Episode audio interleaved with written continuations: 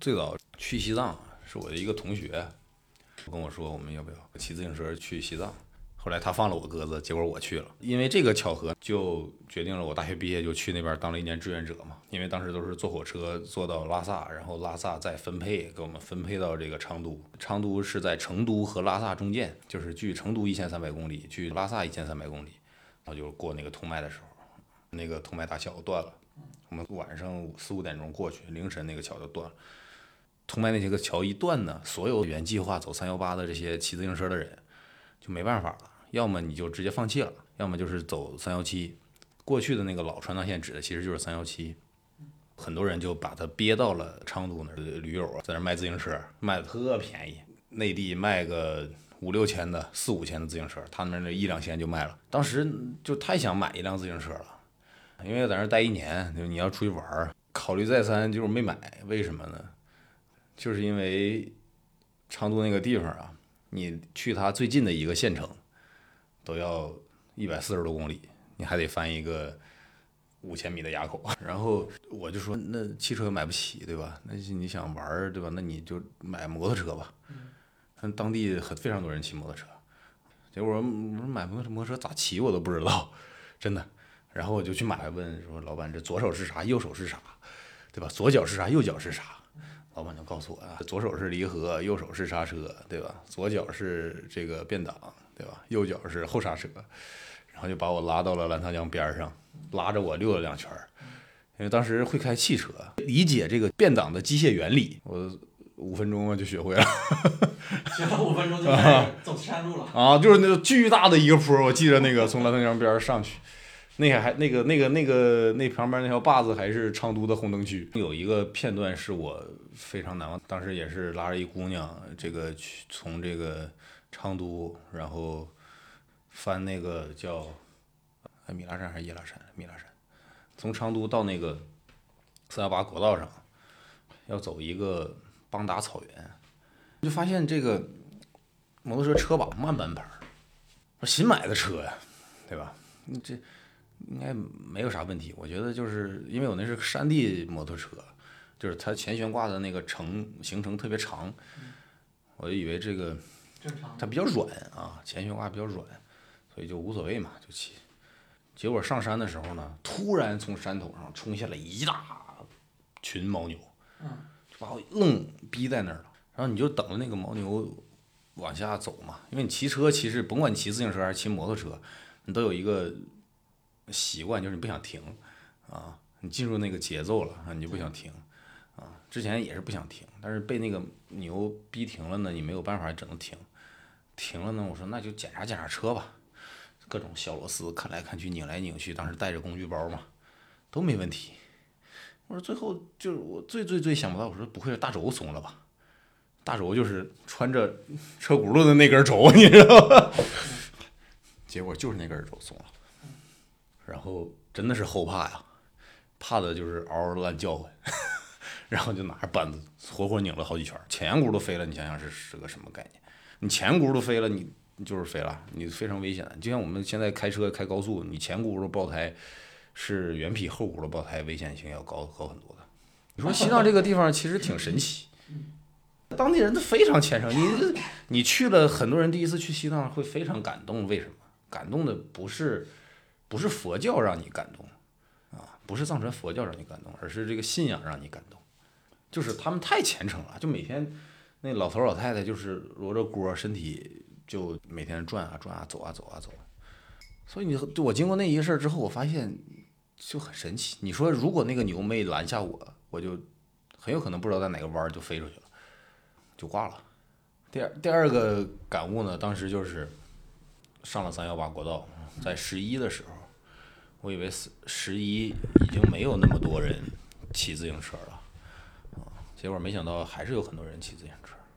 结果呢，我骑着骑着，我就突然停车了。后面托儿的姑娘问我为啥停车，我说有赶紧给我拿纸，这鼻鼻涕已经流到下巴壳了，就莫名其妙的哭了，啊，就是因为我当时骑自行车的时候没想到会还会再回来，然后呢，骑着摩托车呢就回来了，啊，每一个弯儿弯儿后是一个什么形状的山，我不能说我我的记得能把它画出来，对吧？但是我都非常熟悉，然后就莫名其妙的就哭了。后来我就分析啊，就是可能是那一刻，我就把我当时的心酸附体了。因为你骑自行车那真的是像狗一样喘，然后一步一步往前蹬，但是摩托车呢，可能一把油就过去了，就真的是一下就就就就有感触了，然后就就哭。我后来进藏，我进过太多次了，坐飞机去过，坐火车去过，自驾去过，骑摩托车去过，骑自行车去过，所以我总结出来的就是，自行车和摩托车最大的区别在于，摩托车的路途很快乐，啊，但是你最后的成就感和结果也很乏味。摩自行车呢虽然很痛苦，但是就像我刚才说的，你能记得住每一个弯之后那个山的形状。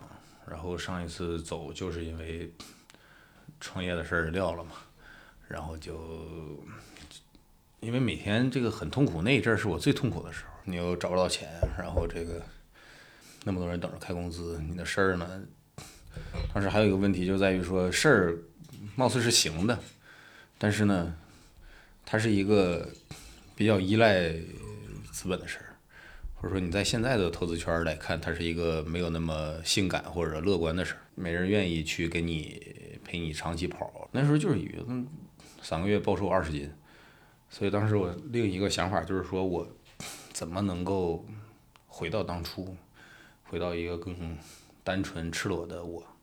当时就是可能真的是这种抱着自救的心态就出发了。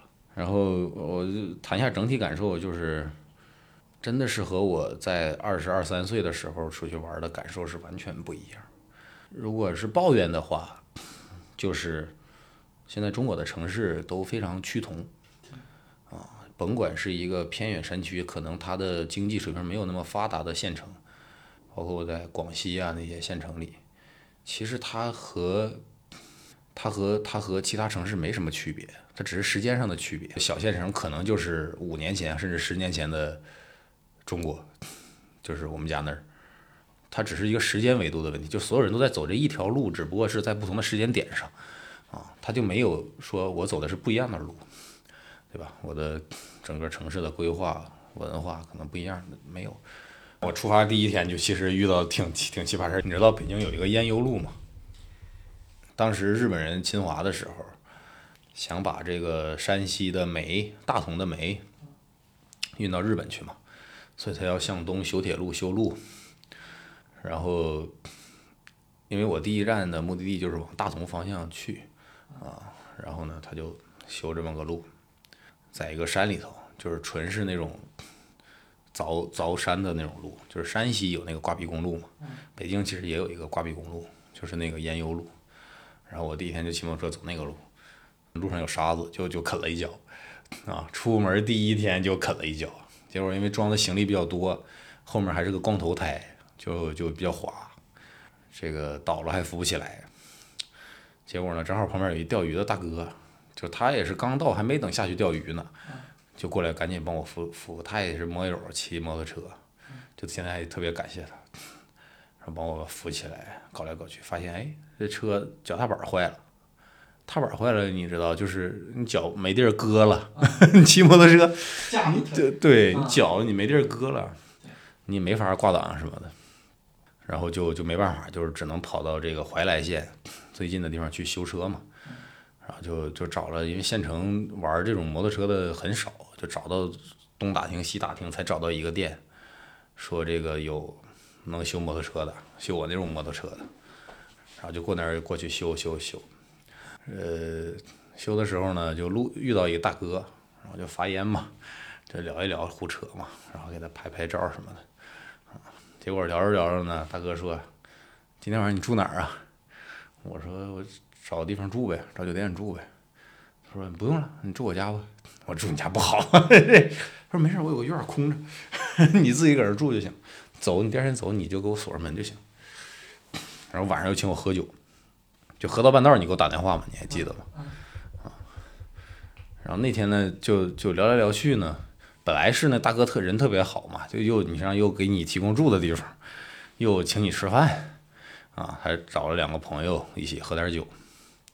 这个聊着聊着呢，这个就开始聊啊，这个家里孩子怎么样啊？说这个在这个工业大学，呃，河北工业，在那个天津上学，就是当爹的嘛，很自豪，然后就说怎么怎么样，怎么怎么样。我说也挺好，挺好啊。我说之后准备去哪儿发展？然后说，哎，那个去北京可以找找我嘛，对吧？我要能帮忙，我也帮帮忙，找个地方嘛。结果这大哥就不乐意了，啊，就反正意思吧，就没说的这么直直接，就是说这个啊，你别拿自己当老大什么的，这这这谁能谁能摆平谁呀，对吧？就就就孩子根本就不用，对吧？你这这这瞎操心，你出来不要装大头蒜，然后就搞得我也很尴尬嘛，就是本来就。没说这个想着对吧？就是说你来北京能对吧？你多个朋友多条路嘛，对吧？你这对吧？你都这么给力了，对吧？这么照顾我了，对吧？这个在在在外外边，结果这大哥就不乐意了，其实就是伤到了对于他自己孩子的认知，反正后来还搞得还蛮尴尬。啊，对，所以就就这个其实也是让我让我。就出门第一天就深刻反省了一下，第二天变汽车就变想嘛，啊，就深刻反省了一下，就不是很多时候你你事与愿违的啊，就是他完全就是可能真的也是在这个社会上接触的世态炎凉太多了，他不相信说你不用跟我搁这许什么诺吹什么牛逼啊，那我不用啊。咱们明天你走了，对吧？咱们就再可能也不联系了，啊！我在这个出发第十天，去这个希拉木人草原上，当时挺尴尬，晚上因为下雨没有冷，就一只鞋脱在了里边，一只鞋脱在了外边，结果早上起来发现脱在外边的那只鞋已经接满水了，想走都走不了了。就是我拍完那个宰羊，第二天他们家还来了来一大帮客人，因为他们搞农家乐嘛，然后还帮着忙叨忙叨。第二天就就出发，出发搁他家门没出二十米就啃趴了，然后当时呢就就赶紧这个跟朋友说一声嘛，然后就赶紧联系医院，还有个大哥，然后就就赶紧给我送到呼和浩特医院里。家里人就说：“哎呀，你赶紧回来养嘛，对吧？你搁那嘎子。”但是就真的是不想回，啊。就觉得虽然是养病啊，在闲鱼上买了一个那个二手的坐便，嗯，因为那个没法蹲下去拉屎，只能买那种椅子，中间带个洞的那种坐着拉，然后就是很不方便嘛，每天还得求着这个情侣的义工帮你去买点东西什么的。我在那总共养了两个月嘛，我在呼和浩特待了一个月。然后又去参加李家婚礼，然后又去，呃，又回家待了几天。十一的时候，然后能走路了，就又回去继续骑了。本本来计划是去那个满都拉口岸，就是沿着中国最北边有一条国道叫三三幺国道，一直往西走，能走到额济纳旗那边，然后就是看到时候看心情嘛，有可能去新疆啊什么的。嗯，但是十月中旬再回去的时候，就已经天就很冷了。就决定往南走，嗯，事实上，最后走到广州就实在走不动了。南方的冬天太冷了，也没发生很多事情，就很无聊。每天就是每天走一走，看一看。然后比较开心的事儿就是到重庆的时候，嗯，因为当时在西藏，这个当时有几伙朋友，也都是同样都是志愿者，在成都。一波呢是我们辽宁过去的。还有一波是重庆过去的，然后还有一波是西安过去的，然后回了趟成都，从从重庆，然后，坐飞机去的。一下飞机闻闻到那种高原冰冷干燥的空气，就不行了，简直了。前两天就昨天还是前天，我老婆还问我，说你为什么喜欢西藏？喜欢。那儿的人喜欢那儿的事儿，喜欢那儿的风景，还是喜欢你在那儿的回忆？我说不好说，就是肯定是有美好的回忆。然后呢，也喜欢那儿的人，也喜欢那儿的山，就没办法具体告诉你为什么喜欢那儿。再后来就没什么了。再后来就是去海南，学了个潜水证，然后就没什么坎坷了。就是你现在让我讲流水账，讲那些路上的故事啊遇到什么什么了，啊就是他也就是遇到了。我感触最深的就是在广西的那个啊，那个叫什么县我给忘了，就是它有一条最繁华的一个商业街，一个步行街吧，算是一个特别小。我站在这个街头，我看到所有的人都比我矮，这些也是我一个，就就至少是一个感官上的震撼。我说我这怎么一个大高个都没有啊？就所有人都是这么高啊，然后就就就没了，算是从七月底到十二月份吧，中间摔了两个月腿。其实整体这一次玩儿我很失望啊，就没有没有我当年遇到的那么的新奇，就是可能真的是，一方面呢，就是现在整个城市发展都特别好，呃，好就趋同，就是我刚才说的。嗯另一方面呢，就是可能你真的就没有那个对一切都新奇的那个少年心了。